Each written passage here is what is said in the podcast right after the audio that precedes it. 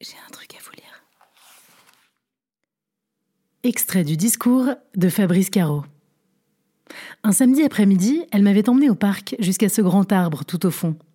Il s'agit d'un arbre à vœux, m'avait-elle expliqué. Tu vois, les gens écrivent leurs vœux sur un petit morceau de papier et le glissent dans un de ces innombrables replis noueux. Elle adorait venir ici pour se recueillir, laisser divaguer ses pensées et faire quelque chose qui ne se fait pas, m'avait-elle dit avec son air malicieux. Elle dépliait des petits papiers, les lisait et essayait d'imaginer le profil de celui ou de celle qui pouvait en être à l'origine avant de les remettre à leur place. Et j'avais pris un air faussement outré, assénant que c'était parfaitement immoral, que des gens avaient placé ça là, dans une intimité qu'il fallait respecter. Elle m'avait fait taire, en avait déplié quelques-uns et me les avait lus. Ensorcelle-toi comme tu m'as ensorcelé. Ou José et moi pour la vie. Ou Ne m'oublie jamais, mon titou. Ou de moins beau comme Hugues, je veux te manquer, je veux que tu en chies grave. Et je devais admettre que la sensation d'interdit à l'idée de pénétrer dans les minuscules secrets d'inconnus n'était pas pour me déplaire. Oh, on va faire un vœu. On va chacun déplier un papier, un seul. On va le lire à l'autre et ce qu'on lui lira sera ce que l'on souhaite pour nous deux. D'accord? J'avais rechigné quelques secondes, arguant qu'on volait le vœu d'un autre et que ce n'était pas très honnête. Je surjouais le trouble fait pétri de morale pour attiser encore plus son envie de jouer, alors qu'au fond j'adorais l'idée. Sonia avait déplié son papier la première et l'avait lu. Regarde-moi toute ta vie comme tu m'as regardé hier soir. Et un silence avait suivi. Un silence durant lequel nous avions échangé un long regard chargé de mille choses non formulées. À toi. J'avais déplié le mien et en avais découvert le contenu avec effroi. Je voudrais que Solène se laisse enculer. J'étais tétanisée. Sonia attendait que je lise mon papier, un sourire innocent collé aux lèvres, et je ne pouvais décemment pas lire ça. Pas à ce stade de notre relation, pas à l'entrée de cette parenthèse enchantée où tout est si scintillant, merveilleux et féerique. Quelques mois plus tard, ce serait le genre de situation dont on pourrait rire sans la moindre gêne, mais à cet instant précis, une semaine tout juste après notre rencontre, il était hors de question que je réalise une phrase comme Je voudrais que Solène se laisse enculer. C'était impensable. Comme elle attendait, pendue à mes lèvres, piaillant des Alors, alors, impatient, j'avais improvisé un je voudrais emmener Solène à Rome, auquel elle avait répondu Oh oui Et si elle avait su réellement à quoi elle venait de répondre Oh oui j'avais profité d'une seconde d'inattention pour glisser discrètement le mot dans ma poche afin que Sonia n'ait pas la tentation de le lire, conscient que par mon geste, un type se heurterait un jour à venir au refus net et catégorique d'une Solène intraitable. À quel moment en vient-on à prendre cette décision?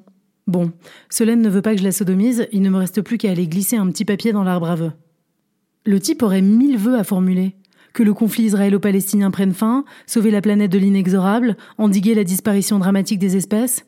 Sais-tu, arbre à qu'un éléphant disparaît toutes les 20 minutes, victime de la valeur de son ivoire?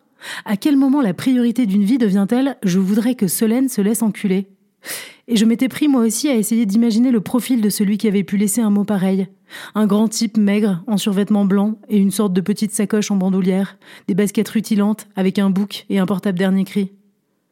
Je voudrais emmener Solène à Rome. Pourquoi Rome?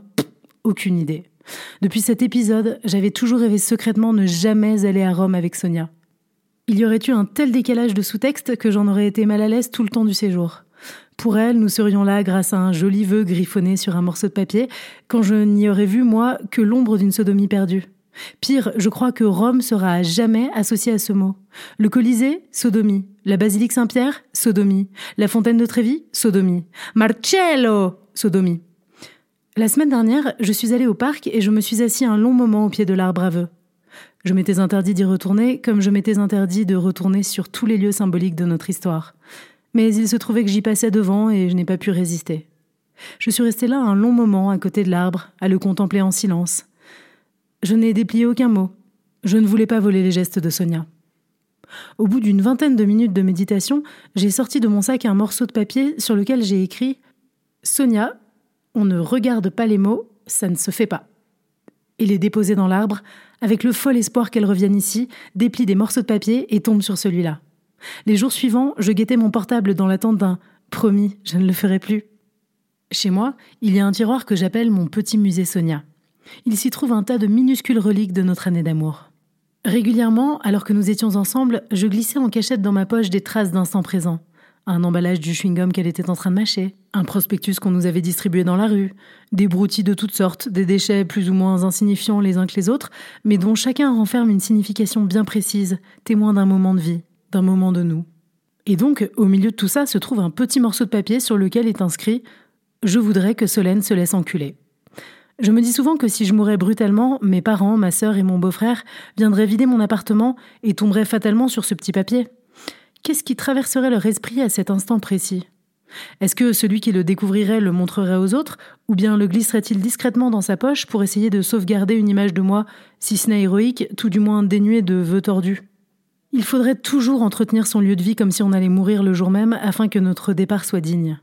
Effacer son historique internet de visites douteuses, nettoyer les rebords de la cuvette des toilettes, laisser traîner sur la table basse un recueil de Paul Éluard, si possible ouvert à une page dont une phrase soulignée au crayon pourrait servir d'épitaphe, vivre d'erreurs et de parfums, par exemple.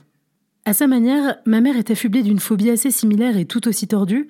Elle tient toujours à faire le ménage de fond en comble quand elle et mon père s'absentent pour quelques jours, voire seulement pour quelques heures, au cas où un cambrioleur entrerait par effraction en leur absence et trouverait la maison en désordre. Elle dit que ça ne se fait pas, qu'elle en mourrait de honte. Pour autant, je ne peux me résoudre à jeter ce petit morceau de papier. Il est trop important dans notre histoire. Les mamans conseillent à leurs enfants d'avoir toujours une culotte propre en cas d'accident, au cas où on les déshabillerait. Plus rares sont celles qui leur conseillent de ne jamais laisser traîner des vœux de sodomie.